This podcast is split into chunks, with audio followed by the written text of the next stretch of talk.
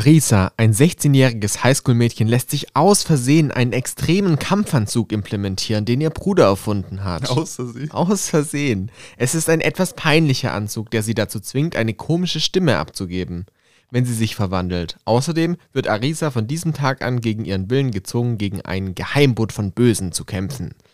Das ist Arisa Good Luck aus dem Jahr 1999. Aus Versehen. Aus Versehen lässt sie sich in Wacht so extremen... ups, oh, Kampfanzug. Oh nee, schon wieder ein Kampfanzug implementiert. Es passiert, es passiert einfach. Und damit heißen wir euch alle herzlich willkommen zu der neuesten Folge der Bärenbrüder. Bei mir ist der liebe nette Benjamin Guten Tag. und ich Aaron und wir reden über allerlei Serien, Filme und einfach alles, was wir anhand von Unterhaltungsmedien so konsumieren. Heute haben wir so ein bisschen den Fokus später, dass wir über The Last of Us reden möchten. Die HBO-Serie, die eine Game-Adaption ist und abgeschlossen ist und seine, seine Wellen schlägt. Dementsprechend ist das ein Thema, auf das ich mich auch ein bisschen freue. Ich weiß nicht, wie es bei dir aussieht. Ja, doch schon. Und davor wollen wir das für uns typisch, äh, übliche äh, machen und wollen über allerlei Dinge reden, die wir in den letzten ein, zwei Wochen gesehen haben. Und ich habe gehört, dass du schon einige Sachen auf der Liste hast, die du schon länger ansprechen wolltest, Ja, sage ja. ich mal. Fang direkt doch mal an. Wir hatten ja ähm, in den letzten Wochen öfters so themenbezogene Folgen, wo wir irgendwelche älteren Sachen ausgekramt haben oder halt speziell uns irgendwelche Sachen angeguckt haben oder so. Und deswegen hat sich so bei mir ein bisschen was angesteckt über die letzten zwei, drei Monate, tatsächlich schon das, den ganzen Anfang des Jahres jetzt, über Sachen, die ich dachte so, okay, die sind theoretisch ansprechenswert für den Podcast, aber es ist noch nicht dazu gekommen. Und ähm, eine Serie davon ist Devs, die gibt es auf äh, Disney Plus. Das ist eine Miniserie mit, glaube ich, sechs oder sieben Folgen. Und ähm, die habe ich jetzt halt auch schon im Dezember oder so geschaut. Das ist echt schon eine Weile her. Das ist nicht mehr so ganz drin. Aber die ist mir auf jeden Fall in Erinnerung geblieben, denn bei Devs geht es um ähm, ein Paar, würde ich sagen. Vor allem die äh, weibliche Partnerin davon steht quasi im Fokus, die in so einem High-End-Techno-Unternehmen arbeitet. Ich weiß nicht mehr genau, ob es ähm, in der Serie betitelt wird, aber es ist halt so ein wie bei Apple oder irgendwie sowas, Microsoft, so in die Richtung halt so voll, so das, das Größte der Größten.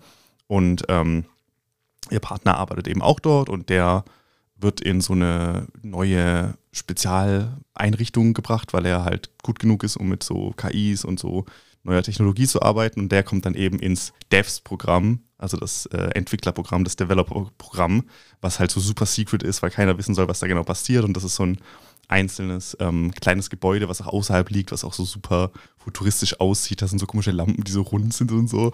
Also es ist jetzt nicht so, nicht so zu Zukunfts-Science-Fiction-mäßig, sondern so schon so, es könnte sowas geben. Ich denke so, wenn du an so High-End-Firmen denkst, könnten die so äh, einige Sachen davon haben. Es wird dann auch noch ein bisschen verrückter. Das ist dann eher unrealistisch, dass es existiert, aber ähm, es ist dann so recht nah an unserer Zeit, so von der, von der ähm, Science-Fiction-Entfernung her, sag ich mal.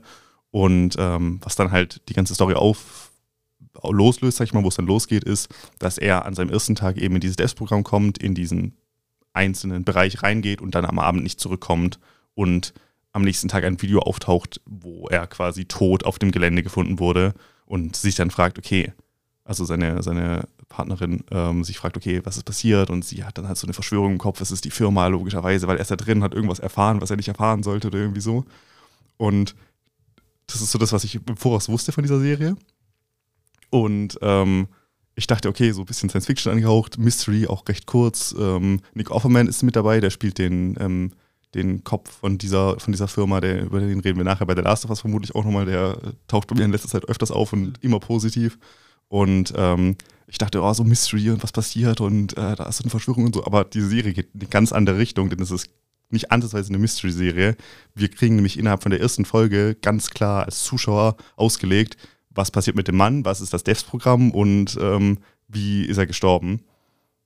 Und das, was dann innerhalb der Serie passiert, ist, wie die Charaktere das eben herausfinden, weil die nicht wissend sind darüber, was passiert. Und wir folgen vor allem dieser, ähm, dieser seiner Freundin halt, wie sie versucht rauszufinden, ähm, was passiert ist. Und dann quasi immer wieder auf Punkte stößt, wo sie sagt, okay, das klingt realistisch, das könnte so sein. Und wir als Zuschauer wissen so, okay, das ist halt Bullshit, die, die wurde eine Lüge auf, aufgetischt. Und es passieren dann immer wieder Sachen, die irgendwie so einen als Zuschauer auch auf eine falsche Fährte leiten wollen. Aber eigentlich ist es halt von Anfang an 100% klar, auf was es hinausgeht. Und das ist quasi so eine Anti-Mystery-Serie.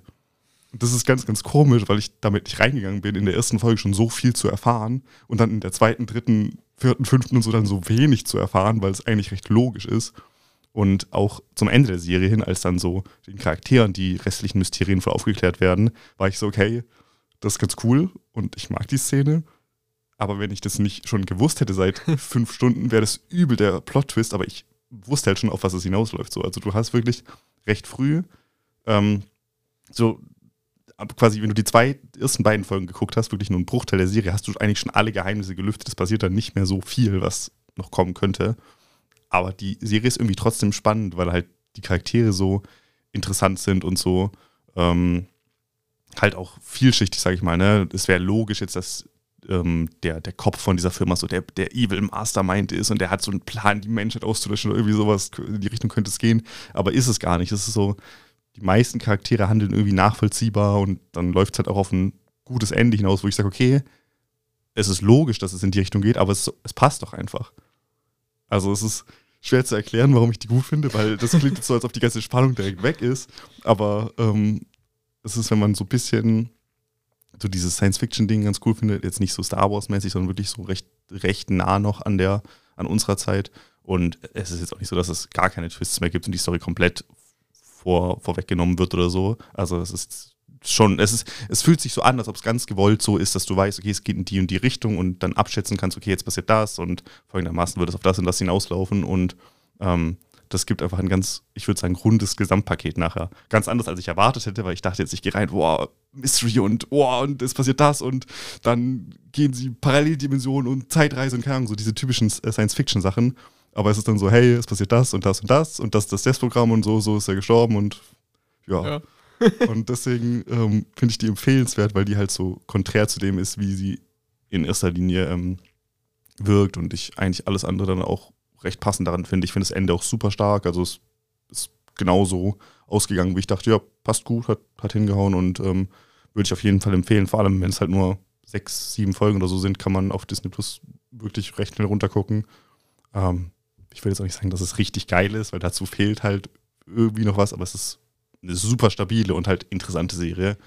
Spielt diese Puppe, also ich sehe die ganze Zeit an den, an den Promomaterial, diese große Kinderfigur-Puppe. Genau, ähm, das ist die, ähm, das ist halt so das Wahrzeichen von diesem Gelände okay. und die ist auf diesem ähm, auf diesem Gelände halt ausgestellt. Da wird auch erklärt, dass halt. Äh okay. Ich war nur verwirrt, weil du die in keinem Wort erwähnt hast. Nee. Und in jeder Probe rein sieht man so ein Haus und dahinter ist so eine riesige Figur. Ja, es ist halt, okay, dieses Gelände ist, wie gesagt, recht futuristisch und ja. da ist halt auch, äh, was mir am ehesten in Erinnerung geblieben ist, dass da Bäume überall stehen. Ja. Und um diese Bäume herum sind Lampen. Das heißt, die Lampen sind quasi so Donuts von der Form her. Was okay. irgendwie so, das ist so dieses, so leicht wir müssen einfach noch ein bisschen so Science-Fiction-Stuff machen, weil es sieht so ein bisschen weird aus dann. Und dann ist halt auch da dieses große Ding, ich weiß gar nicht mehr, ist, diese Puppe kann auch sein, dass es so eine Projektion oder sowas ist. Ich weiß nicht, auf jeden Fall dieses Kind, was da auf diesem Gelände steht. Und dann ist da dieser riesige Metallkasten, der dieses Gebäude ist. Aber es ist so, wenn du es von außen anguckst, würdest du so denken, okay, das könnte so existieren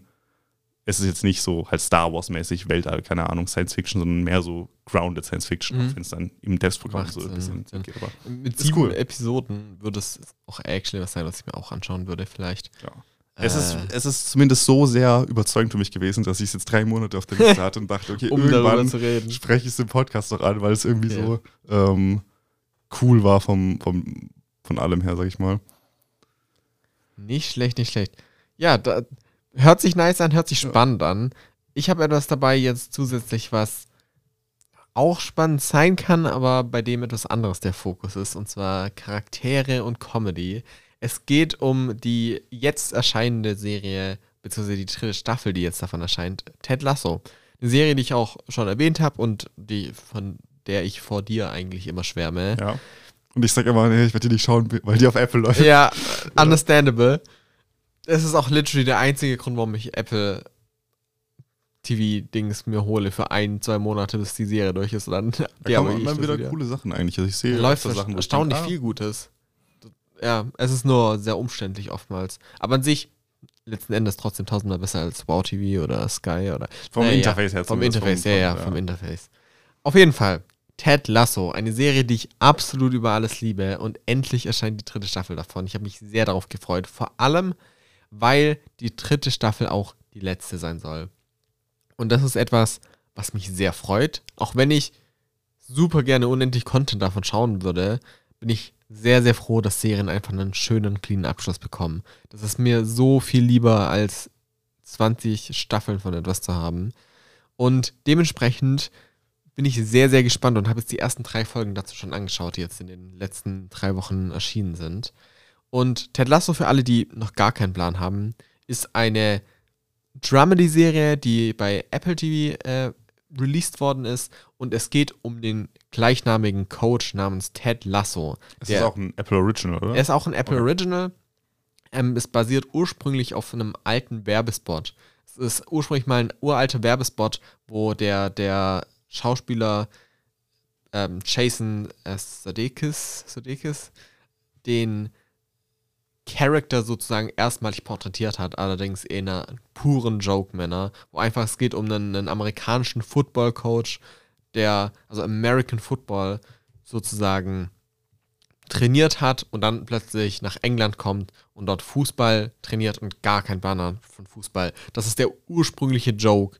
Und die Serie macht daraus eine super, super herzliche Geschichte mit super tollen Charakteren. Jeder davon super nachvollziehbar und, und ich kann gar nicht beschreiben, wie viel Spaß ich dabei habe, wie witzig es, ich es finde und gleichzeitig wie viele Emotionen ich einfach damit habe. Im, Im Positiven wie im Negativen. Also von Trauer zu einfach Mitgefühl, zu Freude, zu ne, Wholesomeness fehlt ein deutsches Wort dafür, ähm, ist einfach alles dabei und, und es macht so viel Spaß, das zu schauen. Es ist von den Macher dem, von, von Scrubs und Scrubs ist eine der meiner Meinung nach besten Sitcoms, zumindest ja. hat sie meiner Meinung nach ein paar der besten Stärken, sag ich mal, ein paar der besten Episoden, ist super herzlich auch. Hat aber auch eine der schlechtesten finalen Staffeln. Ja, aber die sind ja, auch. Wenn die Staffel raus sind, die letzte, dann stimmt ja. ja dementsprechend bin ich, bin, deshalb bin ich noch mehr froh, dass die Serie in drei Staffeln abgeschlossen ist. Ursprünglich wollte bei Scrubs auch die, die letzte Staffel nicht gemacht werden. Das sollte ein Spin-off werden. Ja. Und die Macher haben es dann, äh, nicht die Macher, die, das Studio hat dann sie dazu gezwungen, mehr oder weniger. Auf jeden Fall absolut fantastisch und die dritte Staffel führt das Ganze so ein bisschen zu Ende. Es geht darum, es geht, dass dieser Fußballcoach und sein Team jetzt endlich wieder ich habe keine Ahnung von Fußball, mich juckt auch Fußball nicht. Aber er ist jetzt wieder, die sind abgestiegen in der vorherigen Saison, die steigen jetzt, sind jetzt wieder aufgestiegen und jetzt geht es darum, dass sie den Pokal gewinnen wollen. Und da setzt das Ganze an und es geht, es ist oftmals sehr viel mehr ein, ein Synonym oder ein, ein Vergleich dafür, fürs Leben und oftmals wird eben darüber geredet, hey, musst du immer versuchen zu gewinnen, es ist wichtig zu gewinnen. Gewinnen ist nicht alles, aber du solltest es trotzdem versuchen. Es hat keinen Sinn, es etwas ja, zu machen, ja ohne es. Also. Genau. Und dementsprechend äh, bin, ich, bin ich sehr erfreut darüber. Die, die dritte Staffel hat für mich jetzt keinen extrem starken Start bisher, muss ich sagen. Also, ich habe noch nicht die Hochs erlebt, die ich bei der ersten und zweiten Staffel direkt hatte, zum Teil. Sie ist aber auf keinen Fall schlecht.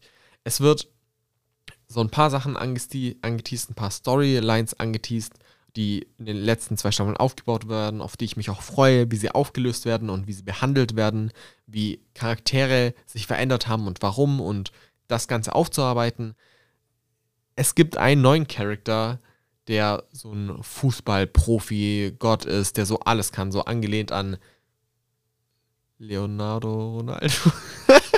Cristiano, Cristiano Ronaldo. Ich, ich habe hab keine Ahnung von. Fußball. Angelehnt an, an so sehr, sehr große, bekannte Spieler. Messi. Den kenne ich. Messi. Cristiano Ronaldo, das war der Name, ja, den ich sagen wollte. Den kenne ich auch irgendwer. Fußball. Leonardo Ronaldo. es ist, dass ich das Ganze falsch hinsage und hinbekomme, ist nur ein Zeichen dafür, dass Fußball wirklich keine Rolle spielt.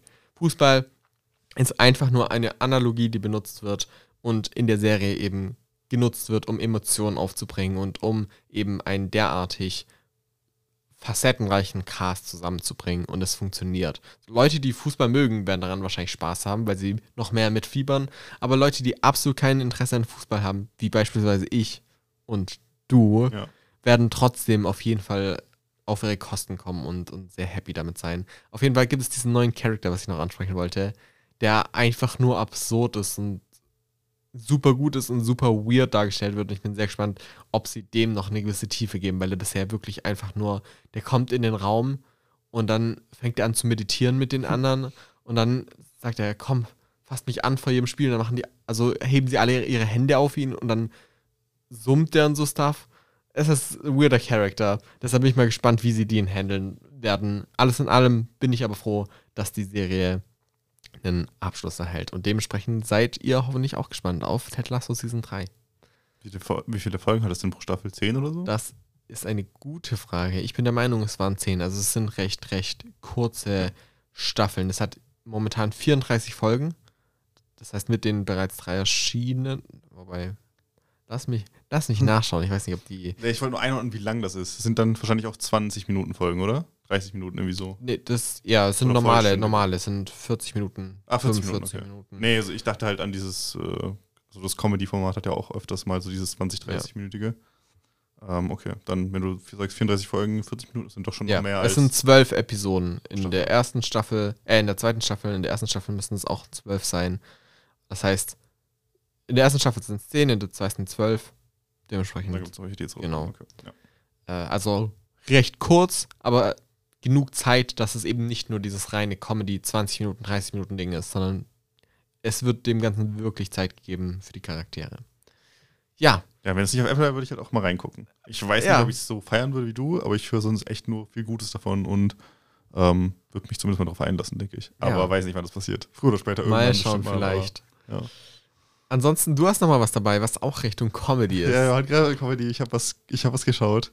Ähm, ich bin da eher durch Zufall drauf, äh, drauf gestoßen. Ich hatte das noch gar nicht auf dem Schirm, obwohl das recht bekannt ist. Es ist im, sehr viral äh, gegangen in den letzten Monaten. Ja, ich glaube, vermutlich so ein TikTok-Ding oder allgemein Ein Social Rie- Media-mäßig. Ja, Ich habe also- irgendwie ein Video gesehen, wo so ein Doku-Szenario war, wo eine Moderatorin einem Wissenschaftler geschichtlich geschichtlich arbeitenden Typ, keine Ahnung, ich weiß nicht genau, was es war, gegenüber sitzt und ihn wirklich mit so Trash-Talk Fragen löchert und irgendwelche Sachen fragt wie, hey, ähm, als sie die Pyramiden gebaut haben, haben die eigentlich unten oder oben angefangen? Ist ja schon eigentlich wichtig so. Und ich war so, okay, lustiger Edit, wie ist denn das Original? Und dann habe ich gegoogelt, das ist das Original. Das war kein Edit.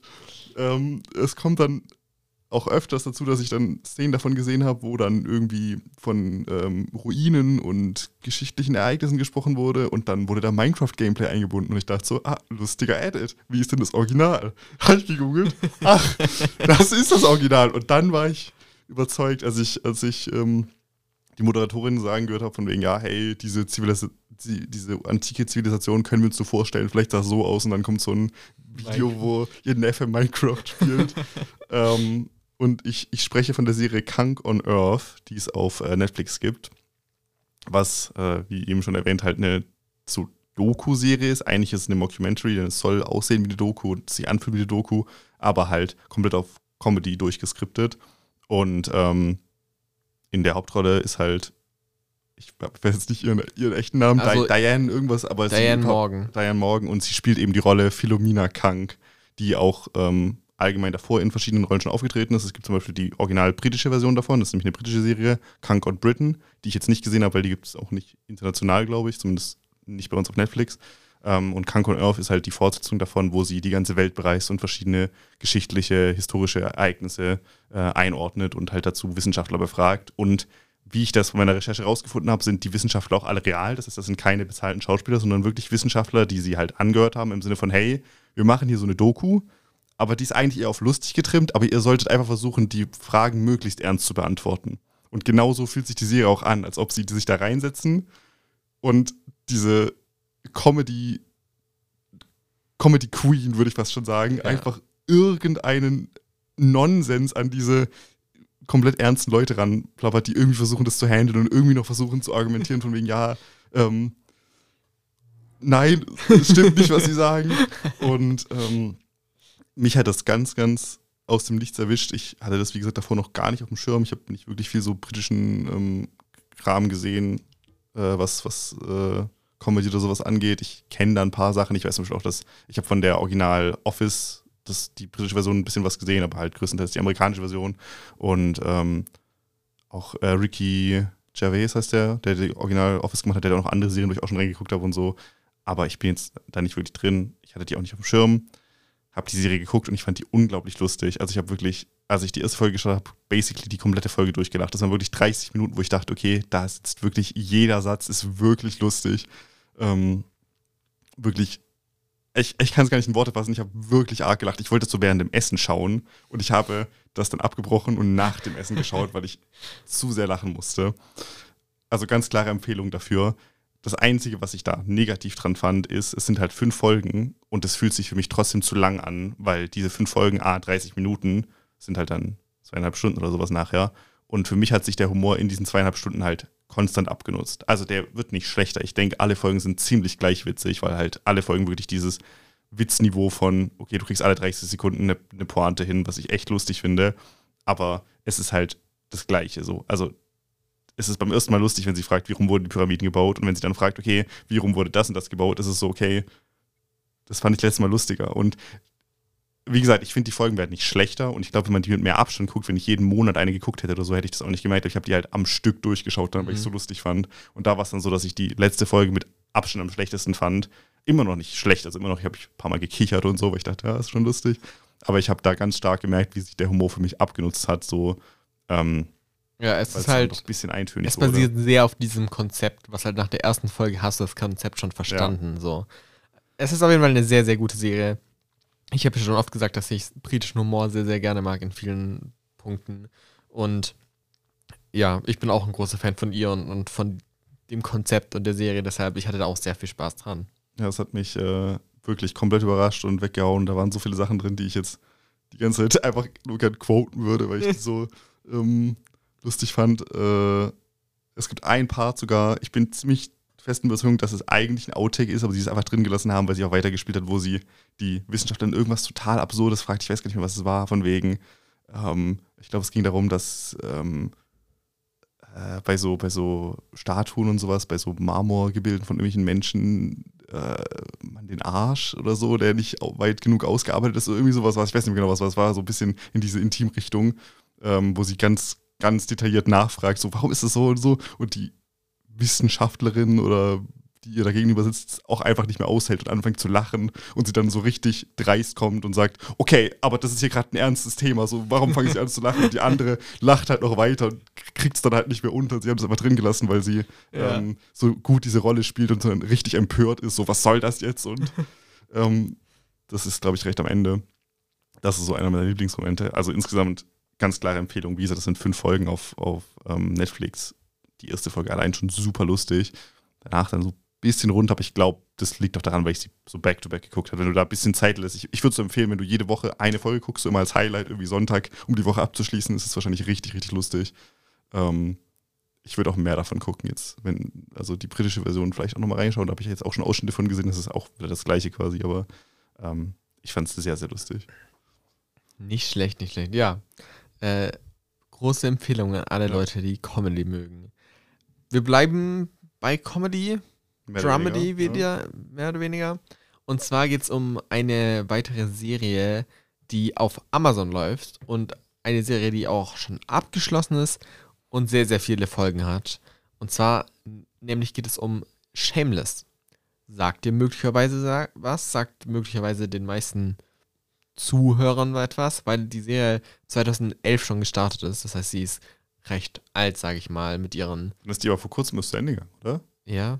Die hat auch super viele Staffeln. Ja, ich dachte, die hat 15 Staffeln. Ich hätte gesagt, die wäre jetzt von 2000 bis 2015 oder so gelaufen. Die ist von 2011 bis 2021 laut IMDb. Okay, krass. Ja. Das ist deutlich aktueller, als ich dachte, das mit dem Ende hin. Krass, deutlich ja. aktueller. Macht auch Sinn, warum danach dann The Bear erschienen ist, weil der Schauspieler davon ich auch. Ich fragen, ob du äh, deswegen darauf gekommen bist, weil ich weiß nicht mehr, wie er heißt, aber. Ja, okay. okay ja. Kurz zurück. Shameless geht um eine Familie und diese Familie lebt sehr, sehr, in sehr, sehr ärmlichen Zuständen und lebt eben in, in einem Haus in einer sehr, sehr ärmlichen Gegend. Dementsprechend geht es viel um diese Themen, um eben auch um Gewalt, um aber auch einfach, wie verdient man Geld und wie ist dieser Zusammenhalt dieser Familie. Es sind wirklich viele, viele Kinder, ein Alkoholikervater, der wirklich komplett einfach alles wegsäuft, die älteste Tochter, die sich versucht, um alles irgendwie zu kümmern und dann noch mehrere kleine Kinder, zwei mittelgroße Kinder. Einer davon ist nämlich der Schauspieler, der auch in unserer sehr beliebten Serie The Bear die Hauptrolle übernimmt. Und dieses ganze Konzept ist an sich super interessant, ist aber nicht der Grund, warum ich es angeschaut wollte, sondern du hast mehr oder weniger recht. Ich habe einen Edit von dem von Szenen von dem Schauspieler gesehen. Ja, wie heißt der? Kannst du das nachgucken? Wir reden Oh die ganze Zeit von ihm. ja. Das ist furchtbar. Ich werde, ich werde schauen, wie er. wie er Jer Jeremy? Nee, habe ich Jeremy falsch im Kopf? Hey. Irgendwas so Jeremy oder Jer Jared oder so. Das Problem ist, es ist ein riesiger Cast. Ja.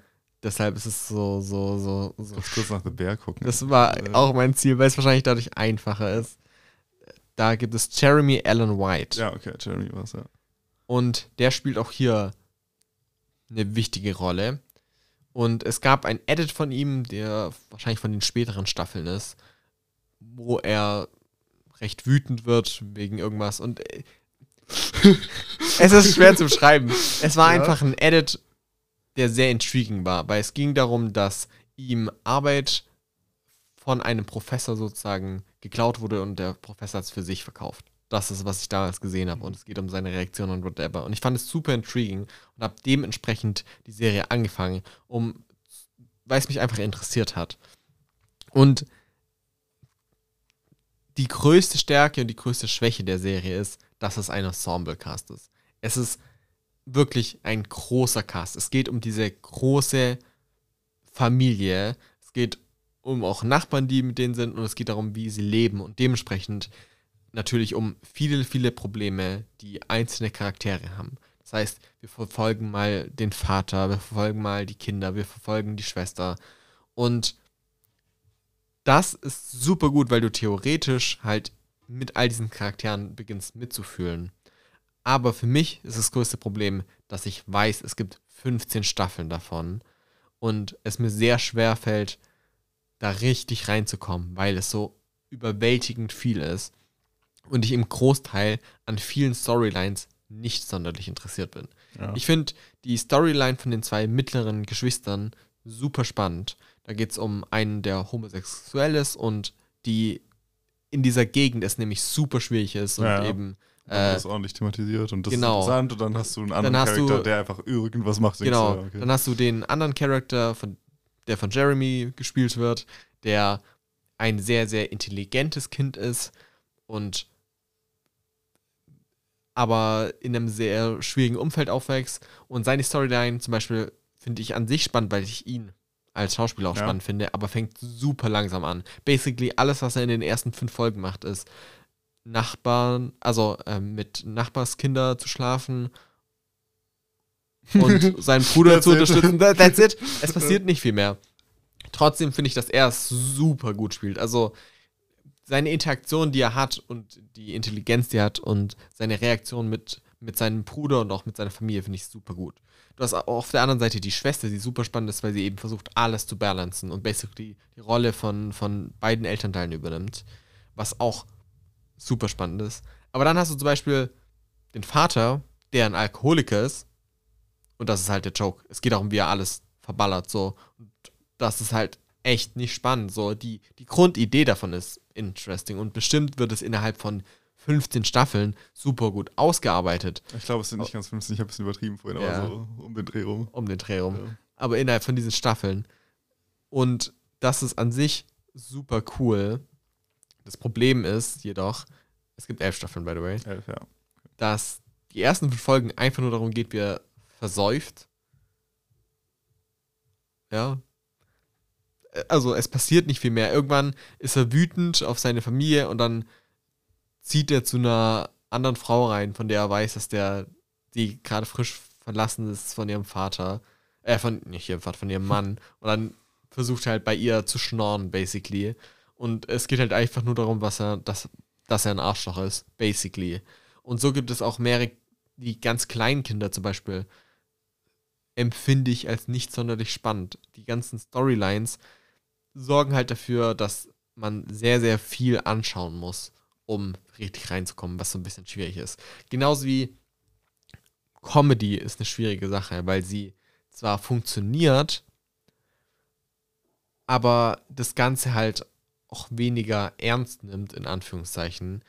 Und ich habe das Gefühl, dass das Ganze in einer kompakteren Geschichte alles viel, viel besser funktionieren würde.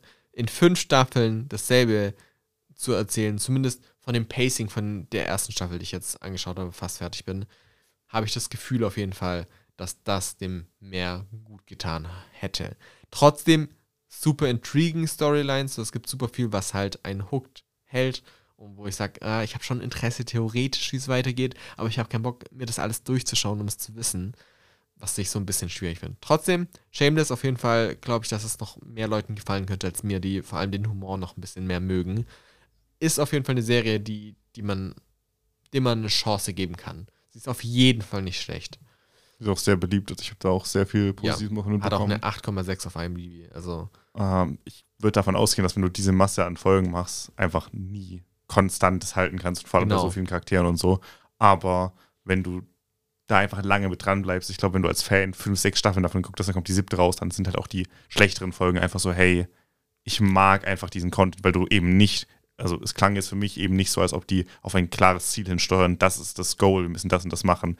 Beispiel gerade eben Devs. Du hast dieses Devs-Programm, ja. das ist das, was wir erarbeiten in diesen sieben Folgen, sondern hier, es geht einfach darum, wir verfolgen, es ist halt Character-based, genau. du folgst einfach diesen Charakteren. Du verfolgst dieser Familie. Und das funktioniert dann halt über die Länge tendenziell immer besser, je mehr du mit den Charakteren kannst mitfühlen kannst. Mehr Payoff machen, du kannst mit den Charakteren mitwachsen. Es macht schon Sinn. Ja, wenn, vor allem, wenn du sagst, das ist eine Familie, die ganz jung, ne, wenn die elf Staffeln haben, sind die bis zum Ende halt auch erwachsen. Ja. Das ist immer so ein bisschen dieser, für mich ist so dieser Harry Potter-Effekt, dass du mit den. Schauspielern mitwächst, ja.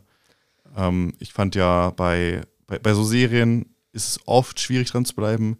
Ich habe da immer die, die für mich da so super stark raussticht, ist Orange is the New Black, weil ich finde, das ist eine Serie, die ziemlich genau das gleiche macht, so eine Dramedy-Serie mit unglaublich vielen Charakteren. Aber da fand ich halt eigentlich fast alle Charaktere immer richtig cool. Deswegen ist es mir da so super leicht gefallen, weil da irgendwie so super viele interessante Storylines mit dabei waren und die halt alle in diesem Gefängnis-Setting ähm, spielen. Ähm, ja, Shameless halt zu lang, als dass ich da mal reingeguckt habe bisher. Ne? Ich ja. wollte auch mal reingucken, aber dann eine Staffel zu gucken oder so lohnt sich halt auch nicht. In, in der Zeit, wo ich Shameless gucke, kann ich halt elf andere Serien gucken. Ja. Das ist so, ja. Naja. Okay, kommen wir jetzt von, sag ich mal, Live-Action-Serien zu noch Anime-Serien. Wir haben noch, noch Anime-Serien, die wir geschaut haben. Klassiker. Du vor allem hast eine ja. Disney Plus Original. Ich, ich, äh, äh, exclusive. Exclusive. Ich habe hab eine, hab eine Anime-Serie dabei, so wie fast Standard inzwischen. Aber es gibt einfach so einen riesigen Output da, wie auch immer die das geringe es sind verhältnismäßig wenig Menschen in Japan dafür, dass es so viel Output gibt, habe ich das Gefühl. ähm, und ich habe auf Disney Plus eine Serie geschaut, was interessant ist, weil Disney Plus eigentlich nicht dafür bekannt ist, dort, dass dort viel japanischer Content, vor allem nicht halt Animes läuft. Die haben aber irgendwie so eine Offensive geschaut, weil sie gemerkt haben, hey, bei Netflix zieht das und bei Amazon zieht das auch, wir holen uns jetzt auch ein paar Sachen und haben halt so irgendwie drei, vier Serien lizenziert. Jetzt echt nicht so viel. Die Anime-Kategorie ist auch echt traurig, wenn du auf die Klicks hast halt vier Serien oder fünf oder so. Das ist wirklich noch nicht so ausgebaut, aber vielleicht wollen sie das auch noch machen. Vielleicht ist es auch so ein Deutschland-Ding, dass die international mehr haben, aber ähm, ich habe da auf jeden Fall eine Serie geschaut. Ich bin auf die aufmerksam geworden. Ähm, Bright Sun, Dark Shadows heißt die auf, auf äh, Disney Plus. Und ich bin auf die aufmerksam geworden, weil ich so eine Liste gesehen habe. Ist auch schon wieder ein bisschen her, ne? wie, bei, wie bei Devs ähm, wo es irgendwie gegen die besten Serien vom, vom letzten Jahr, von wegen hier so underrated Dinger, die ihr mal reinschauen könnt. Und da kann ich eigentlich das meiste von, war so, ja, gesehen, gesehen, gesehen. Was zur Hölle ist Bright Sun Dark Shadows? Noch nie in meinem Leben gehört. Habe ich zumindest mal gegoogelt, habe so gesehen, okay, es ist frisch auf Disney Plus, weil kam halt Anfang des Jahres dann bei uns in, in Deutschland auf Disney Plus.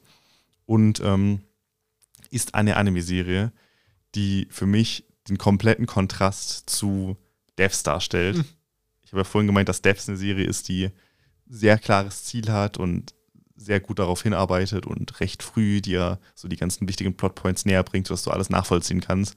Und Bright Sun, Dark Shadows ist das exakte Gegenteil, denn das ist eine Serie, wo einfach irgendein Mystery-Shit jede Folge reingeworfen wird, was ich auch sehr unterhaltsam fand. Ähm, das Ganze fängt an damit, dass wir einen Hauptcharakter, dessen Namen ich gerade nicht mehr weiß, das ist echt so lange her, ähm, dass der äh, zurück auf seine Geburtsinsel kommt. Das ist eine kleine Insel, äh, so ein bisschen tropisch, recht, recht schönes Setting so. Und ähm, der ist eigentlich irgendwie in die Stadt gezogen, hat aufs, aufs Festland oder zumindest auf eine größere Insel, ich weiß nicht mehr genau, was es war, ist halt weggezogen und der kommt zurück auf seine Geburtsinsel, weil ähm, seine Kindheitsfreundin gestorben ist und da so eine Trauerfeier abgehalten wird und er wird von der Familie und den Freunden eingeladen und kommt nach zwei Jahren zum ersten Mal zurück und ist die alle nicht gesehen und äh, die Serie startet dann eben auf dem Schiff und er fährt mit dem Schiff dann auf die Insel und das ist so das Beginning und wir erfahren dann recht schnell, dass da vielleicht mehr dahinter steckt. Es wird so von seinem Kumpel von ihm so, ja, man hat irgendwie ähm, Spuren an ihrem Hals gefunden, dass sie, als ob sie gewürgt wurde. Vielleicht ist sie gar nicht natürlich gestorben, aber eigentlich ist sie ertrunken. Wurde sie beim Schwimmen dann gewürgt? Das ist ganz, ganz komisch. Und ähm, die Serie fängt dann so weird schon an und es eskaliert dann extrem innerhalb der ersten zwei, drei Folgen, weil dann sehr viele Sachen direkt eingeführt werden, die ich jetzt mal nur so ansprechen will. Einigermaßen, um das einzuordnen. Ich will jetzt nicht zu viel spoilern, aber es kommt dann zu so einer Art ähm, täglich grüßt das Murmeltier-Szenario, dass er immer wieder auf diesem Schiff aufwacht und immer wieder auf diese Insel zurückkommt, wenn er den Tag beendet hat und immer wieder andere Sachen machen kann. Es kommt zu einer Art Klon-Szenario, dass diverse Charaktere mehrmals vorhanden sind. Wie genau das dann erklärt wird, äh, lasse ich mal außen vor, aber die sind an verschiedenen Orten gleichzeitig. Vielleicht hat es ja auch mit dieser Zeitschleife zu tun, vielleicht mit noch ganz anderen Sachen. Dann gibt es irgendwie so eine Schattenkrankheit, die seit Jahrhunderten auf dieser Insel ist und die Leute befällt und vielleicht hat sie damit auch was zu tun gehabt. Und es werden einfach so alle Sachen, die du irgendwie mit Mystery, Science-Fiction, Fantasy-Serien jemals irgendwie gehört hast, werden in diesen gleichen Topf geworfen und finden alle auf dieser Insel statt. Und das ist unglaublich unterhaltsam, weil du guckst eine Folge und es passieren irgendwelche Sachen du bist so, okay, damit habe ich nicht gerechnet. Und dann passiert die nächste Sache du bist so, okay, ich weiß nicht, wo das herkommt, aber damit habe ich nicht gerechnet. Das ist so, wie gesagt, das exakte Gegenteil zu Devs, weil du von der ersten bis zur letzten Folge in keiner Folge irgendwie vorhersehen kannst, was auch nur ansatzweise passiert. Das ist ein absolut wilder Ride von, von einfach allen Fantasy, Mystery, Science-Fiction-Tropes, die dir irgendwie einfallen, die teilweise ganz weird miteinander interagieren und ganz komische Sachen geben und auch irgendwie so richtig gestreckt werden, dass sie irgendwie dann auch mal komisch zusammen funktionieren. Und ähm, ich finde das sehr unterhaltsam und ich würde zustimmen, dass das wirklich Laune macht. Ich würde aber auch sagen, dass die Serie insgesamt nicht sonderlich gut ist an vielen Stellen. Vor allem, weil ähm, die ganzen positiven Sachen mit diesen krassen Twists und diesen äh, Wendungen, die du nicht kommen siehst und neue Richtungen, die die Story einschlägt, sind positiv, aber die ganzen Negativpunkte kommen da halt mit, dass es sich so dahin gezweckt anfühlt, ganz oft. Charaktere irrational handeln und ganz komisch miteinander agieren. Allgemein die schlechten Anime-Tropes sind auch mit da drin. Ne? Innerhalb der ersten ähm, drei Minuten werden alle weiblichen Charaktere, die zwei weibliche Charaktere tauchen auf, beide werden extrem sexualisiert, die eine davon ist minderjährig. Es ist ganz, ganz furchtbar, was, dass es so diese ganz, ganz schlimmsten Anime-Sachen ähm, beinhält. Er hat dann auch drei, vier verschiedene Love Interests. Jeder weibliche Charakter steht quasi auf den Hauptcharakter. So alles, was du irgendwie von schlechten Anime-Sachen kennst, sind, ist in dieser Serie ja. drin. Ähm, es ist irgendwie ich kann nicht 100% sagen, warum das mir so viel Spaß gemacht hat. Es ist schwierig, das einzuordnen. Ähm, was ich aber auf jeden Fall positiv hervorheben kann, ist, dass das Setting, dieses tropische, schöne, sehr gut clasht mit dem, was da halt passiert, weil es ist super blutig teilweise. Ne? Die hatten ein 18er-Rating, was für Disney Plus auch echt interessant ist, dass sie sich ausgerechnet diesen Anime kaufen. Ähm, was zu diesem ganzen schönen Setting, da gibt es teilweise Momente, wo Leute abgestochen werden und im Hintergrund hörst du so, ähm, weiß ich nicht, so Ukulelenmusik und so Meeresrauschen, was einfach ein schöner Kontrast ist. was finde ich auch gut zu dem Titel passt, Bright Sun Dark Shadows. Ich glaube, der ursprüngliche Manga oder der internationale Release heißt Summertime Rendering oder irgendwie so, also auch ganz komisch von der Betitelung, je nachdem, auf welcher Seite du guckst, heißt die auch anders. Auf Disney Plus heißt die zumindest Bright Sun Dark Shadows. Ähm, und Setting ist cool und Musik ist cool und die Animationen sind cool. Es sind echt viele Momente dabei, die gut sind.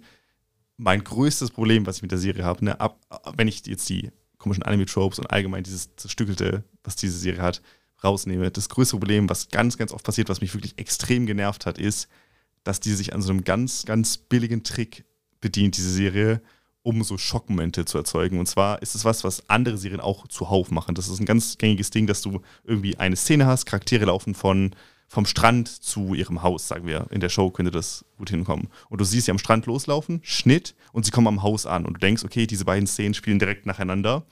Und dann rastet der eine Charakter aus und sticht den anderen ab und du bist so, oh, wie, warum sollte er das tun? Und dann siehst du fünf Minuten vorher. Und dann siehst du, dass zwischen diesen beiden Szenen, dem Strand und dem Haus, der eine Charakter mittendrin ausgetauscht wurde durch seinen Zwillingsbruder, der aber böse ist oder irgendwie so. Ja. Und das passiert basically in jeder Folge. also es ist wirklich so, jedes Mal, wenn irgendein schockender Moment passiert, kommt so Fünf Minuten vorher. fünf Minuten Oh, zuvor oder Previously. Genau. Und es ist so, beim ersten Mal sehe ich das und auch, das ist insgesamt ja nicht schl schlimm so. Das ist ein Ding, was ganz, ganz viele Serien machen. Ich, wenn ich, ich habe so drüber nachgedacht und selbst meine liebsten Serien haben das manchmal, einfach um noch einen größeren Schocker zu erzeugen. Und wenn du das gut deliverst, kann das auch mal funktionieren. Aber das ausnahmslos jede Folge zu machen, das heißt, jedes Mal, wenn Charaktere von A nach B laufen oder irgendwie zwei Szenen sind, wo man sieht, dass die nicht innerhalb von quasi einer Sekunde nacheinander spielen, sondern wo irgendwie Zeit zwischen vergeht, muss ich immer bei dieser Serie nachdenken, okay, wurde ein Charakter ausgetauscht? Hat seine Motivation sich geändert? Sind wir vielleicht in einer anderen Zeitschleife? Es so, es passiert wirklich oft, dass das passiert und jedes Mal, wenn es passiert, macht es es weniger shocking und in den letzten Folgen gibt es Momente, wo ich so dachte, sie laufen von A nach B. Oh, hey, vielleicht passiert gleich das und das. Und dann passiert es und dann erklärt mir die Serie über 10 Minuten nochmal, wie es dazu gekommen ist. Und ich denke mir so, das ist so bad. Ja. Es ist so bad, aber auch so lustig irgendwie. Und ich muss das irgendwie loswerden, weil ich nicht weiß, was ich von der Serie halten soll. Eigentlich finde ich sie unterhaltsam. Sie hat aber auch echt viele schlechte Sachen. Aber irgendwie macht sie die auch lustig. Und ich würde nicht sagen, dass die underrated ist und die richtig gut ist. Also konträr zu der, zu der Liste, die ich da gesehen habe. Ich weiß gar nicht mehr, wo das war. Hat eine irgendwie so ein Video. 8,2 auf IMDb. Die hat recht gute Bewertung und ich Ja. sehe das auch, weil sie ist unterhaltsam und schön animiert. Die Musik ist toll. So, es hat wirklich Momente, die gut sind. Aber dann hast du halt so einen, so einen Schnittmoment, wo die eine Sache überspringen und Ja. in diesem Flashback siehst du dann, wie zwei minderjährige Mädchen sexualisiert werden und dann hauen sie noch random rein, hm, meine Fähigkeit geht aber nur auf fünf Meter, deswegen kann ich ihn jetzt nicht besiegen. Äh, Das heißt einfach so, Random auf alles shit. Gute kommt einfach so nochmal fünf schlechte Sachen, aber irgendwie, irgendwie habe ich sie ins Herz geschlossen. Ich finde es auch witzig, dass der, du meintest ja gerade, der internationale Teil, äh, Name ist Summertime Rendering. Ja. Weißt du, was der japanische Name ist? Summer Timer Render, irgendwie so. Summertime Render. ja, irgendwie so, das Was echt funny ist. ähm, hatte ich auch gelesen, weil ich halt ein bisschen gegoogelt habe, was es mit der Serie aufhat. Es ist Ja. äh, ein wildes Durcheinander, wenn man aber auf so Serien steht. Und ich mag ja so Mystery-Sachen allgemein super gerne und deswegen hat das mich halt auch direkt gehuckt. Und das sind auch, wie gesagt, das sind wirklich viele Sachen dabei, die mir sehr gefallen haben. Es sind aber auch echt viele Sachen dabei, wo ich sage, okay, das ist literally einfach nur, wir machen jetzt einen Schocker und wir sexualisieren jetzt Minderjährige und wir machen irgendwas Dummes. Ja, Es ist sehr durchwachsen. Du hattest mal reingeguckt, glaube ich, und fandest es furchtbar vermutlich. ja ich Ja. habe die ersten ein, zwei Folgen gesehen und dann in den ersten ein, zwei Folgen geschieht schon so viel Bullshit, wird so gesagt. Ich, ich kann es gar nicht erklären. Er kommt in dieses Mysterium rein und es wird gesagt, dass eben sie gestorben ist. Und dann alle fünf Minuten ist der Nebencharakter sein bester Kumpel und revealt einen anderen Fact. Und du so, warum Mein, erzählst mein du das? Vater arbeitet bei der Polizei. Er hat gesagt, sie hatte äh, Abdrücke am Hals, wahrscheinlich wurde sie gewürgt. Ah, sie ist im Meer gestorben, passt schon. Ja, aber alle fünf Minuten was, neu, was Ja. Neues revealen. Ich denke mir, Alter, als erstens, wer unterhält sich so? Zweitens, warum sagst du nicht einfach einmal was am Stück und muss alles muss so aufgestückelt werden mit den Infos? Ich denk, Alter, Das ist sehr lustig. Mein Lieblingsmoment, das ist noch recht früh. Ähm, es, es wird dann erklärt, es gibt diese Druckspuren am Hals, aber vielleicht ist es auch davor passiert, man weiß es nicht. Vielleicht hat das auch keinen Zusammenhang, weil sie im Meer ertrunken, als sie versucht hat, ein kleines Kind zu retten. Das heißt, theoretisch dieses Mysterium aufzumachen, okay, Ja. sie will ein kleines Kind retten und stirbt dabei, das wirkt wie ein Unfall. Das kleine Kind kann sie ja nicht ermordet haben, keine Ahnung, weil das kleine Kind ja auch noch herausgekommen ist. Und dann wird so revealed, oh, am nächsten Tag, nachdem sie das Kind gerettet hat, ist das Kind mit der ganzen Familie auch verschwunden. Das hat bestimmt nichts zu bedeuten. Sie ist einfach an einem natürlichen Tod gestorben und dann ist die ganze Familie auch weg. Das ist auf jeden Fall nichts, wo wir uns drüber Gedanken machen sollten. es ist oh mein Gott, ja. Wild, deshalb habe ich es nicht weitergeschaut. Ja, ich kann es trotzdem empfehlen. Also ich hatte wirklich sehr viel Spaß dabei, auch wenn ich vor allem zum Ende hin dann mir so gedacht habe, okay, ähm, ja, das Ja. Ende ist auch echt nicht earned. Also das, die, die letzte Folge ist für mich sehr, sehr underwhelming gewesen, weil halt, ich habe jetzt nicht erwartet, dass die krass Gutes alles auflösen, aber naja. Naja. Okay, kommen wir zu der nächsten Anime-Serie, äh, die wir haben und über die wir reden können wollen, über die ich reden möchte. Und zwar hat es damit zu tun, dass wir letzte Woche über Sword Art Online geredet Oh haben.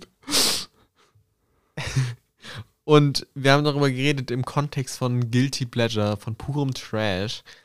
Ähm, Sword Art Online ist 2012 erschienen. Allerdings. Ich möchte übrigens anmerken, dass ähm, Bright Sun Dark Shadows da auch gut reingepasst hätte. Also Guilty True. Pleasure ist. Äh, für mich eine ziemliche Guilty Pleasure-Serie, wenn ich so drüber nachdenke.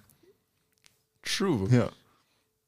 Äh, auf jeden Fall haben wir in dem Kontext darüber geredet und Sword Art Online war ja dieser, dieses Phänomen von diesen Charakteren, die im Spiel, Videospiel gefangen sind. Und es gibt eine Serie, die ein sehr, sehr ähnliches Grundkonzept hat, die nur ein paar Monate, ein Jahr später erschienen ist, namens Lock Horizon. Auch ein Anime und einen, den ich sogar sehr, sehr gerne mag. Okay, ich habe jetzt, ich hab jetzt damit gewartet, dass es, also ich habe erwartet, dass es auch also ähnlich geht. Aber wenn du sagst sehr, sehr gerne. das Konzept ist dasselbe, aber was damit gemacht wird und die Details sind so unfassbar verschieden. Und das ist es, was es ausmacht. Also, in Lock Horizon geht es auch darum, dass Charakter in plötzlich aufwachen, in dem Fall in einer Videospielwelt, und zwar in dem MMORPG, was sie immer spielen, namens Elder Tales. Und sie wachen da plötzlich auf und zusammen mit ganz, ganz vielen anderen in dieser Welt. Dieses Videospiel basiert darauf, dass es eine alternative Timeline in Anführungszeichen ist. Es ist sozusagen eine Fantasy-Welt auf den Ruinen unserer heutigen Gesellschaft, basically. Das heißt, du hast Hier Minecraft-Gameplay einblenden. das ist basically Tokio als Landschaft, aber komplett zerstört und also überwachsen und so. Und dort sind diese ganzen Fantasy-Charakter, die alle Game-Elemente haben. Allerdings, und da unterscheidet es sich schon sehr, sehr krass im Vergleich zu Sword Art Online, wenn du stirbst, wirst du respawned, wie im Spiel. Okay. Und so gibt es eine Menge Sachen, die dafür sorgen, dass du dir erstmal denkst, okay, was ist der Konflikt? Also, Sword Art Online ist ja das du stirbst, bist du tot. Genau, So. du bist, das ist das Prime Example von so einem sehr, sehr einfachen Hook, einem sehr, sehr einfachen, was ist das Problem, was müssen wir tun? Du weißt von der ersten Episode, hey, wenn du im Game stirbst, stirbst du in real life. Du musst gewinnen, um rauszukommen. Du musst gewinnen, um rauszukommen. Lock Horizon, du hast keine Ahnung, wie kommst du hier wieder raus? Wollt, willst du wieder raus? Du hast keine Ahnung, du stirbst, dann bist du wieder da, okay. Und die Serie beginnt damit, da zu erzählen, wie einfach alle unhappy sind, basically, weil du kannst nicht sterben, Ja, du kann kannst nicht nichts passieren. machen. Okay, cool. Und ja. äh, super viel basiert darauf, dass, dass eben du in dieser Welt bist und du anfängst zu entdecken, ist, es ist sehr, sehr unklar, ist das jetzt ein Spiel oder ist es das Spiel Realität geworden, in Anführungszeichen. Es gibt super viele Game-Elemente, aber andere Sachen, die realer geworden sind. Beispielsweise NPCs, Personen vom Lande heißen die dort, haben super viel Backstories und Namen, dass du denkst, okay, das sind keine, das sind keine NPCs, das sind echte Menschen, die auch sterben können. Und auf der anderen Seite hast du Game-Elemente wie, wie eben, sag ich mal, deine Attacken, Waffen und so, die super typisch sind. Du hast das Menü, du kannst über deine Skills einsetzen, jada, jada, jada. Okay, aber wird es dann auch so dargestellt, dass die Charaktere irgendwie stehen und über ihnen ploppt dann so ein Menü auf und sie können dann auswählen? Oder ist es wirklich so. Also bei SAO, bei, dann- ist es ja so, dass die wirklich diese Menüs um sich herum haben, weil es halt Ja. von diesem Virtual Reality Spiel kommt. Okay. Sie haben es auch so. Aber zum Beispiel, was sehr witzig ist, im Vergleich zu Sword Art Online. Bei Sword Art Online sehen die anderen Charaktere ja, wenn jemand sein Menü aufhat. Ja. Bei dem nicht. Das Das ist heißt, super so witzig. in ja, und es gibt voll viele Shots, wo du wirklich siehst, wie einfach nur Leute in der Luft runter, was super witzig ist.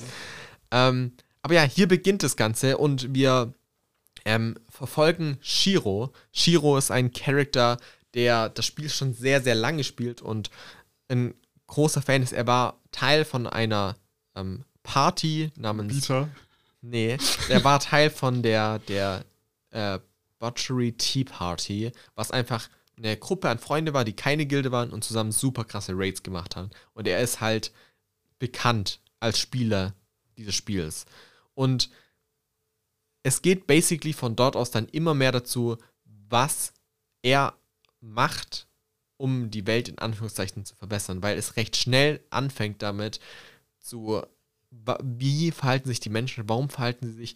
Und dann geht es recht schnell rüber in Politik und in Wirtschaft in Anführungszeichen, weil eben er zusammen mit anderen Leuten äh, eine Art Poli also politische Macht gründet in dieser Welt, um eben dafür zu sorgen, dass Ordnung herrscht und so weiter und so fort, um Regeln einzubringen, um Moral und Wirtschaft anzukurbeln. Und dann geht es auch darum, wie sie eben interagieren, plötzlich als politische Macht mit den NPCs, die ihre eigenen Königreich haben und die natürlich für sie sind, sind die Adventures, also die Spieler, eine krasse Gefahr, weil die einfach immer respawnen und einfach wiederbelebt werden. Ja. Und es geht viel darum, wie sie plötzlich eben als politische Macht sind, wie sie diese Welt verändern und was es mit dieser Welt auf sich hat. Und wie zum Beispiel Sachen, die im Spiel so einfach du hinnimmst, weil es ist ein Spiel. Du respawnst, es ist ein Spiel, das nimmst du hin. Das hinterfragst du nicht. Und plötzlich geht es darum, was das Geheimnis dahinter ist, wie das entsteht und welchen Preis du vielleicht doch dadurch zählen, äh, zahlen musst. Und so entsteht eine super, super spannende Geschichte, in Anführungszeichen. Also die nicht Spannung aus purer Action, auch wenn Action manchmal ein Teil davon ist, erzählt, sondern vielmehr von dem Konstrukt dieser Welt. Was ich super, super gerne mochte. Es gibt so ein paar Sachen, die ich nicht so nice finde. Beispielsweise, ich, ich mag den grundsätzlichen Look, aber es behält eine sehr, sehr typische Game-Optik, was halt ganz funny ist. Weißt du, es gibt Charakter, die sind Tiere, es gibt allerlei, die, die Visualisierung ist halt Ja, sehr nah an so einem Spiel so einem. Spiel, basically, was an sich cool Passt ist, ja zum Setting, aber. aber gleichzeitig halt alles so ein bisschen, sag ich mal, nicht ganz so ernst nehmen lässt, in Anführungszeichen. Und das größere Problem ist, dass es geht um ihn und seine Gilde, die er gründet und seine politische Macht, die er gründet, aber gleichzeitig werden halt super viele andere Charaktere introduced, zum Beispiel Kinder, die in dieser Spielwelt auch gefangen sind, die keine Eltern mehr haben, was an sich ein cooles Konzept ist, aber es geht viel dann auch um deren Story, ähm, Stränge, die aufgemacht werden, die zum Teil sich ein bisschen träge anfühlen und zum Teil eben so ein paar Storylines gibt, wo ich sage, hey, das Spannendste ist zu verfolgen, wie jemand in der politischen Macht plötzlich diese Welt Ja, verändert. okay. Und da gibt es so ein paar Sachen. Aber alles in allem ist es vor allem super cool, weil es ein cooles Konzept ist und ein sehr, sehr schöner Kontrast ist zu Sword Art Online. okay, wo gibt's das? Das ist eine gute Frage. Ich bin mir nämlich nicht sicher, ob das international äh, released worden ist. Ich meine, es müsste auf Crunchyroll sein, weil Ja, es da fast alles gibt. ja. Lass mich eben nachschauen. Äh, äh, Ja, ich dachte gerade, weil ich war mir jetzt nicht sicher, ob du es damals geschaut ja, hast. es ist auf Crunchyroll. okay. Oder ob das jetzt so ein Ding ist, dass du das vor kurzem das geguckt hast. Ich hab's rewatcht. Ah, okay. Genau. Ich, äh, ist interessant. Ich würde auf jeden Fall Crunchyroll. mal reingucken. Ich find's super cool. Er hat drei Staffeln. Die erste hat 24 Folgen. Die zweite, glaube ich, die dritte hat nur 12.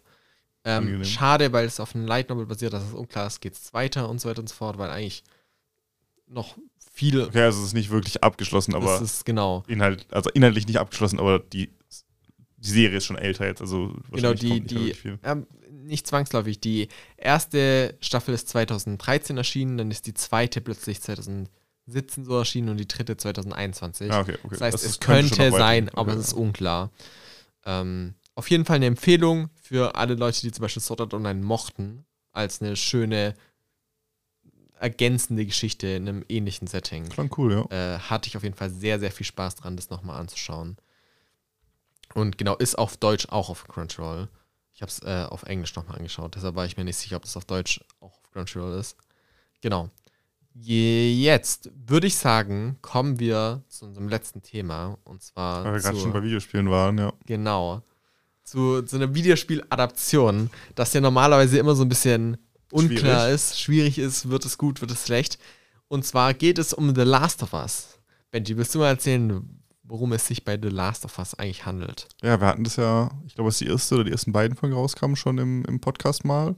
Ähm, ist eine HBO-Adaption von dem ursprünglich PlayStation 3-Spiel, was dann auf die PlayStation 4 gebracht wurde, wer es auf der PlayStation 5 gibt und auf dem PC. Ähm, hat das eine weite Reise gemacht, dieses Spiel. Wurde sehr oft neu veröffentlicht, weil es als so Meilenstein der storybasierten Videospiele gilt, weil du halt richtig tief mit den Charakteren wirst und sowas. Und im Großen und Ganzen geht es um einen Zombie-Virus, der ausbricht, der ähm, über Pilze funktioniert. Das heißt, das ist so, so ein Pilz, der ähm, in dich eindringt in deinen Körper und dann quasi dich, dich kontrolliert, dein Gehirn übernimmt, um sich dann eben weiter zu verbreiten. Und wir verfolgen dabei ähm, Pedro Pascals ähm, Joel heißt er. Also Pedro Pascal, der Schauspieler, logischerweise ist der nicht im, im Spiel der Darsteller. Ähm, der äh, von einem Schicksalsschlag geplagt eben in dieser Welt äh, vorhanden ist und dann mit einer, mit einer wichtigen Mission beauftragt wird. Und zwar soll er Ellie, ähm, ein, ein kleines Mädchen, was anscheinend immun gegen den Virus ist, soll er irgendwo hinbringen, um eventuell an ihr zu forschen, um quasi ein Gegenmittel zu machen. Und er ist der Einzige, der das kann. Und er ist auch so bisschen so dieser, dieser Bad Boy, er hat schon so viel Böses abgezogen und muss jetzt quasi was Gutes tun. Und dabei wächst er immer mehr quasi mit ihr zusammen und es entwickelt sich so eine schöne Vater-Tochter-Beziehung zwischen den beiden, weil sie halt viele Leute verloren haben und dann auf sich gegenseitig noch zählen können. Und ja, ich will, ich habe jetzt schon recht viel gesagt, ich will gar nicht noch mehr erzählen. Es geht halt um, um die Story von diesen beiden, wie sie an ähm, einen gewissen Punkt kommen, wo, sie, wo er sie hinbringen muss, um, um verschiedene Leute zu kontaktieren und so weiter. Das ändert sich auch ein paar Mal, es zieht sich dann über die komplette Staffel, diese Reise. Und ähm, es sind alle neun Folgen, acht Folgen, die es gibt, mittlerweile raus. Und ich bin reingegangen mit dem Wissen, dass ich das Spiel kannte. Ich finde das Spiel furchtbar. Ich glaube, wir haben da, ah, furchtbar ist übertrieben, aber ich mag das Spiel nicht dafür, dass es alle Menschen lieben, die das gespielt haben. Ich glaube, es gibt, ich, also ich kenne niemanden, der das ebenfalls so negativ äh, wahrgenommen hat wie ich immer wenn ich mit Leuten drüber rede, sind die so, oh mein Gott, das ist so toll und ich liebe dich, ich habe schon achtmal gespielt und ich so, okay, ich habe mich einmal durchgezwängt. Mhm. Das war nicht gut. Das lag nicht an der Story, ich fand die eigentlich ganz gut, aber inhaltlich so vom Spiel her gibt es einfach nicht so viele Sachen, die mich da überzeugt haben. Mhm. Und deswegen war ich gespannt, wie die Serie das macht, weil es sind Schauspieler dabei, die ich ziemlich cool finde. HBO allgemein eigentlich immer ein Garant für gute visuelle Qualität, was die Serie auch enorm äh, bewiesen hat, meiner Meinung nach und äh, Musik toll und äh, ja, war einfach überzeugt und jetzt habe ich sie geschaut und ich gehe genau mit der Meinung raus. Also das, was ich erwartet habe, eine richtig gute Serie von diesem Spiel, ähm, was mich deutlich mehr überzeugt hat als ähm, das Spiel selbst, ähm, ist es jetzt auch geworden, würde ich sagen. Ja. Für mich, äh, ich komme da so aus ein bisschen einem anderen Punkt, weil ich das Spiel nie gespielt habe. So, ich kenne The Last of Us vom Namen her. Ja. Ich kenne das Konzept, ich weiß, dass Leute super einfach das lieben. Es lieben. Ja. Ich habe es aber nie gespielt und ich habe glücklicherweise gar keine Ahnung von der Story gehabt. Ich wusste nicht mal, also ich wusste, dass es die zwei Charaktere gibt ja. und dass die. Die sind auch recht ikonisch. So, genau. Und ich wusste, dass, was deren Dynamik so circa ist, also dass die so ein bisschen. Hassliebe ist das falsche Wort, aber so, dass sie sehr viel bantern, dass es so ein bisschen äh, eher der grimmige Joel. Zu, zu Beginn ist. ist es eher eine Zweckgemeinschaft. Genau. Er, er, sagt ja auch recht klar von wegen, hey, du bist nicht Familie, du bist Fracht. So, das sagt ja. er in der Serie genauso und ähm, Sie weichen Aber mehr wusste ich nicht. Ich wusste gar keine Story Points oder ja. Plot Points in irgendeiner Form. Und dementsprechend war es sehr, sehr nice und angenehm für mich in diese Serie reinzugehen. Weil Zombie-Sachen sind für mich meistens ein super zweischneidiges Schwert, weil ich das Konzept von, von Zombies, beziehungsweise vor allem dieses Konzept von einer, sag ich mal, ruinierten Welt, in der wir immer noch leben und gleichzeitig aber überall immer eine Gefahr sein könnte, super spannend finde. Gleichzeitig ich aber fast alle Zombie-Filme, Serien, Medien super schlecht finde. Ich also, habe selten richtig viel Spaß an Zombie-Filmen gehabt. So Daisy, warte, das ist ein Game. Ja. World War Z ist der Film. Das fand ich zum Brad Beispiel Pitt, ne? mit Brad Pitt, den ich echt nicht so gut fand. Dann, mit dem ich irgendwie seit der Serie nochmal gerne anschauen wollen würde. Äh, dann habe ich Walking Dead, fand ich super schlimm. An vielen Stellen. An ja. vielen Stellen, das habe ich auch deshalb nochmal reingeschaut und fand ich echt nicht gut. Dann Zombieland ist so ein Film, wo super viele Leute lieben, wo ich, ja, Den ganz nett finde. Und deshalb war ich sehr, sehr gespannt, was die Serie mit mir macht. Und ich habe nicht erwartet, dass ich derart auf jede Folge warte. Ich habe nicht erwartet, dass ich der, derartig hooked einfach bin mit diesen Charakteren und mit dieser Story und mit dieser Welt. Und das Beste, was die Serie meiner Meinung nach macht, ist. Alle Zombies rauskürzen. Es kommen basically das, keine Zombies in dieser Serie erstens vor. Das, weil ich finde Zombies, ich finde das Konzept, was Zombies mit der Welt machen, spannend, aber nicht Zombie-Horden. Weißt du, ich meine, ich finde es spannend, dass du eben voll viele Ruinen hast und eine Society, die sich neu organisieren muss. Aber Zombies einfach in Unmengen. I don't know, I don't care. Ja. Ähm, aber was die Serie wirklich am besten macht, finde ich, ist, eine Staffel das zu Ende zu erzählen. So, die erste Staffel 2 und 3 sind schon angekündigt. Ja, für das zweite Game. Ja. Aber die, die erste Staffel ist basically eine fertige Geschichte. Ja. Und das funktioniert super gut. Und dementsprechend finde ich, ist die Schi- Geschichte auch sehr, sehr tight erzählt und nimmt sich immer mal wieder kurz Zeit, um andere Sachen zu beleuchten aus dieser Welt, andere Charaktere. Wie beispielsweise in der dritten Folge, zu der wir storymäßig nicht viel Einzige, sagen werden. äh, die einzige Folge, die nicht auf dem Spiel wirklich basiert. Also die meisten Ja. Sachen aus dem Spiel sind recht klar übernommen, hin und wieder gibt es kleine Änderungen oder so, aber die komplette dritte Folge ist auch die, in der Nick Offman auftritt, habe ich ja vorhin schon drüber Ja. geredet, was auch mein, also meine Lieblingsfolge Genau, ist. die- Die, hat mich gebrochen. Finde ich auch, ist eine der besten Folgen. Und hat extrem schlechte Bewertungen wegen homophoben Arschlöchern, Ja. aber okay. ja, äh, ist straight ja. up eine der besten ist Folgen. fantastisch und die hat mich halt auch super gehuckt, weil ich da auch gar nichts kommen sehen habe. Wie gesagt, die dritte Ja. Folge ist die, die am Spiel am meisten noch was ändert an so einer Nebenstoryline, sag ich mal. Die wird ganz neu erzählt und die ist sehr, sehr toll. Und, und das war zum Beispiel auch eine Folge, die dafür gesorgt hat, dass ich instant einfach so viel Lust auf diese Welt hatte, zu sehen, wie andere Leute mit diesem Problem umgegangen sind und mehr davon zu erfahren. Und ich, ich war absolut hooked und hatte so viel Spaß mit der Serie. Ja, das Einzige, was mich ein bisschen traurig macht, ist, dass ich schon mehr über die zweite Sta äh, über das zweite Game weiß, Ja, same. weil das deutlich mehr einen einen Aufschrei Aufschrei ja. hatte. Ich habe das zweite Spiel auch nicht gespielt und ich glaube, wir denken gerade an den gleichen Moment, Ja. vor allem den Tod von einem gewissen Charakter, der kommen wird, ja, was ich auch schon mitbekommen habe, obwohl ich es nicht gespielt habe. Ich habe den zweiten Teil tatsächlich zu Hause liegen. Ich wollte jetzt nach, dem, nach der Serie mal nochmal reinspielen. Ähm, das, ich glaube, wenn du im Internet unterwegs warst, als dieses Spiel rauskam, hast du das mitbekommen, obwohl du es Genau. nicht gespielt hast. Es ist allgegenwärtig gewesen. Das ist sehr schade. Das ist wirklich schade, weil ich es sehr genossen habe, die Serie anzuschauen, ohne, Ohne was etwas zu zu wissen, wissen. ja. Und das ist wirklich das Einzige, was ich traurig finde. Ansonsten, ich hatte super viel Spaß einfach an dieser Serie und, und an dieser Welt.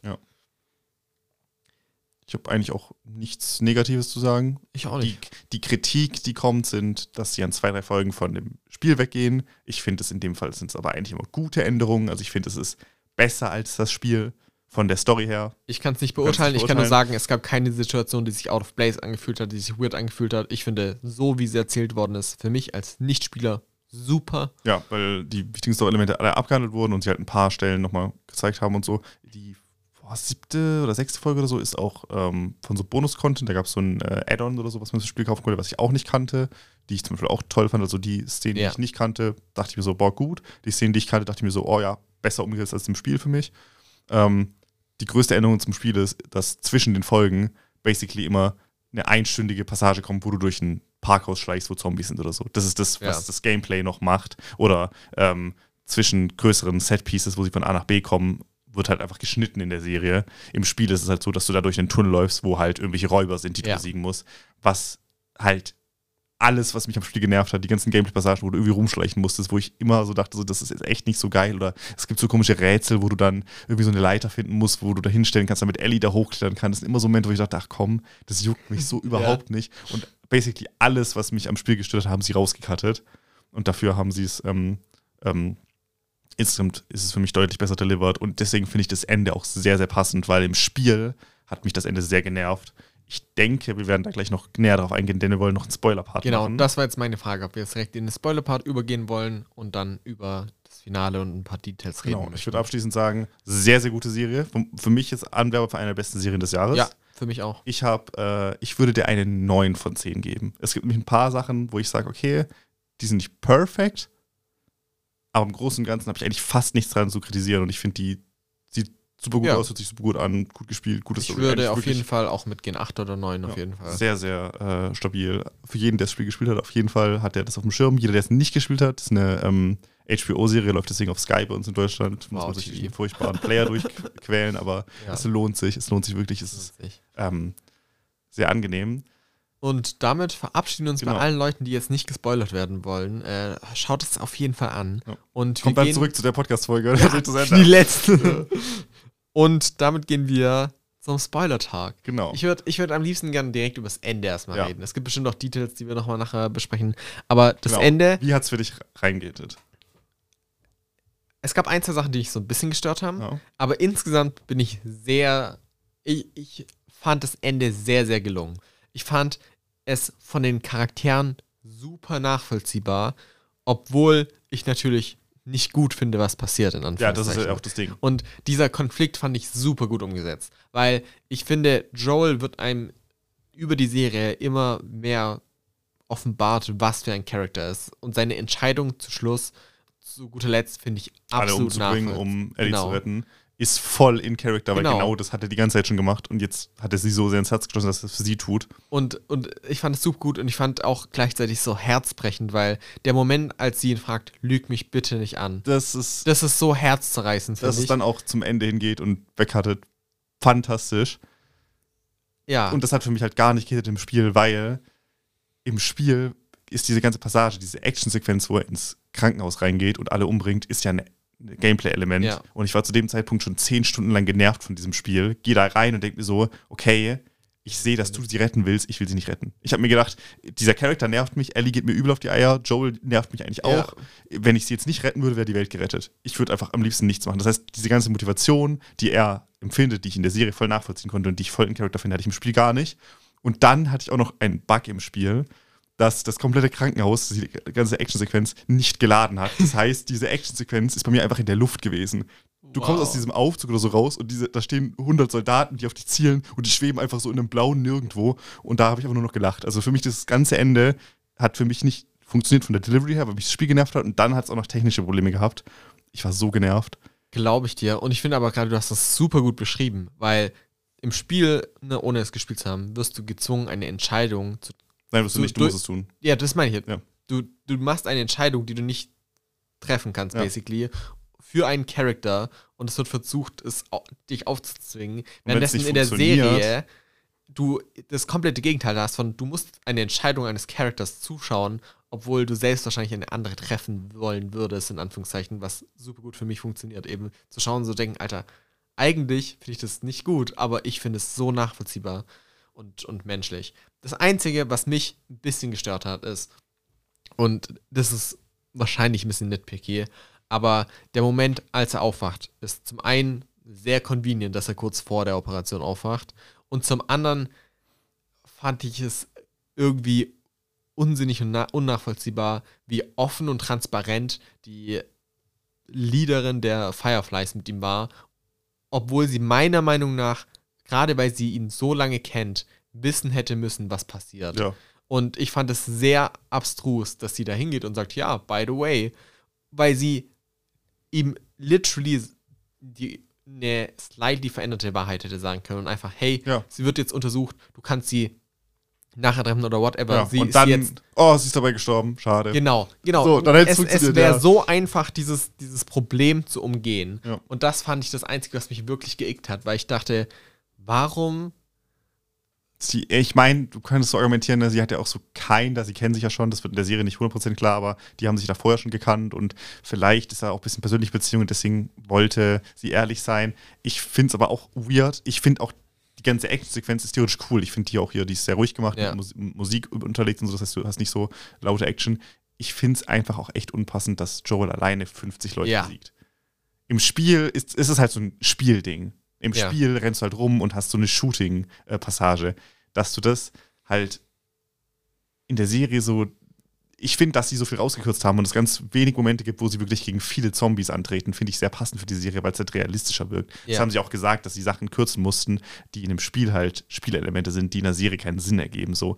Und ich finde es an allen Stellen eigentlich passend. Es gibt wenig Momente, wo Joel alleine 100 Leute besiegt, was im Spiel halt Gegenteil, da passiert. kommen drei, vier Leute und das ist ein Problem. Genau, er wird. Er stirbt er, fast. Ja, genau. Er wird von einem Typen random irgendwie so angegriffen. Das ist im Spiel auch viel übertriebener. Da kämpfen die irgendwie im ersten Stock und er fällt ähm, runter, wird einmal durchbohrt und so. Ne? Also, sie haben das wirklich runtergemacht, dass es realistisch wirkt. Am Ende halt gar nicht. Für mich wäre das. Sie hätten es passender delivern können, wenn sie sagen, okay, wir haben nicht wirklich Wachleute. Das heißt, er tötet da wirklich nur Ärzte und sowas, weil er, er bringt da wirklich Ja. viele Wachleute um, was ich unpassend finde. Die, weil die sich ja eigentlich auch echt wehren sollten gegen einen Typen ohne Ausrüstung. Ja. Und auch, was aus meiner Sicht hätte man auch das andere Problem umschreiben können, weil wenn er beim Rausgehen durch Zufall erfährt, dass sie gleich in eine OP kommt und oder weißt du, dass du es ihn auf eine andere Art und Weise entfernen lässt, würde für mich auch mehr Sinn machen, als von der Person, die auch danach noch konstant so porträtiert wird, als würde sie alles dafür tun wollen, dass diese OP und damit das alles stattfindet. Ja. Und dass sie dann ihm diese Information geht, fand ich halt ein bisschen unnachvollziehbar und einfach stupid. ja. Trotzdem funktioniert das Ende für mich, trotzdem. Genau, was danach kommt, das Gespräch von den beiden, dass er sie Genau. anlügt und sie so kein, weil sie würde es wollen. Sie Ja. würde sich opfern wollen, logischerweise. Das finde ich äh, endet ziemlich gut. Ich habe auch schon bekommen, dass sie einige Sachen für die zweite Staffel oder für den, den Dings äh, abgesettet haben. Also es gibt äh, schon ein paar Änderungen zum Spiel, die einfach mehr. Ähm, ich habe das zweite Spiel nicht gespielt, aber ich habe sehr viel Material davon gesehen, deswegen habe ich viel wiedererkannt. Als sie da bei seinem Bruder in der Stadt sind, zum Beispiel gibt es dieses komische Zelt mit diesen ähm, Lampen und so, wo sie drin sind und wo Charaktere schon auftreten, die eigentlich im Spiel nicht auftreten, sondern erst im, im zweiten Teil und die, die einfach jetzt schon so ein bisschen im Hintergrund rumstehen Ja. haben, um das bisschen mehr, weil sie ja wissen, worauf sie hinausgehen dieses Mal, Ja. ein bisschen mehr zusammenfügen. Das heißt auch gut direkt vorgearbeitet. Ähm, eine andere Sache, die mich auch ein bisschen gestört habe, ist bei dem Flashback von Ellie. Ich hätte sehr gerne gesehen, das klingt jetzt voll blöd, wenn ich das sage, aber ich hätte sehr gerne Sterben. gesehen, wie sie ihre Freundin umbringt. Umbringt, ja. Weil das ist klar, dass es passiert. Und sie müssen es theoretisch nicht zeigen, weil es wird ganz klar, vielleicht haben sie da auch ein bisschen so die Leine, das ist ein kleines Mädchen, das vielleicht, dass wir die so brutal von ihrer Freundin erschießen, das ist krass. Aber ähm, da bin ich davon ausgegangen, dass die Folge damit endet, dass da halt dieser Moment kommt, wo sie ihren ersten Mord begeht quasi, was ja super Ja. traumatisch ist. Und dass sie da weggekattet haben, fand ich auch eher unpassend. Im Spiel wird es auch nicht gezeigt, soweit ich weiß. Ich habe, wie gesagt, den Part im Spiel nicht gespielt, weil das so Bonus-Content war. Aber es gibt so ein paar kleine Sachen, die ich nicht schlimm fand, aber wo ich so dachte, okay, war komisch, ja. aber ähm, im Großen und Ganzen echt richtig gut von allen, von allen Sachen her. So. ja. Ähm, ich habe sonst, glaube ich, auch nicht mehr viel zu sagen. Ich auch nicht. Ah, dritte Folge. Ah, Ich fantastisch. Schon arg geheult. Also es Ja. hat mich schon am meisten getroffen, mehr als auch das, als das Ende. Ja. Ähm, ich war, ich, das war richtig krass. Ja, ich, ich fand es auch. Es war so eine schöne, sehr, sehr schöne und kurze Geschichte einfach Ja. aus dieser Welt. so gut da reingepasst. Ich habe gar nicht damit gerechnet, weil ich habe, also im Spiel ist es ja so, dass du Bill, also den Charakter von Nick Offerman, triffst und sein Partner, der halt so ganz lose irgendwie mit dabei ist, ist halt tot. Und dass du dann hier die ganz klar ausgebaust und dann am Ende beide umbringst, was du als Spieler logischerweise nicht erwartest, weil du davon ausgehst, dass der eine überlebt. Ja. Das hat mich übel gecatcht. Die fand ich richtig toll. Die war Also so schön gemacht von allem her. Ähm, ich kann absolut nicht nachvollziehen, dass ausgerechnet die Folge ist, die schlecht bewertet wird. Also, Ja, es ist so Homophobie ist- absurd. Aber Ja. ja, fantastische, Fantastische Serie. Wir Serie. reden über die zweite und dritte Staffel, wenn es soweit ist, bestimmt. Ja, und Wenn- damit bedanken wir uns und verabschieden uns und äh, hoffen, dass ihr auch in der nächsten Episode in zwei Wochen wieder einschalten werdet. Ja. Macht's gut. Ciao, ciao. Bye bye.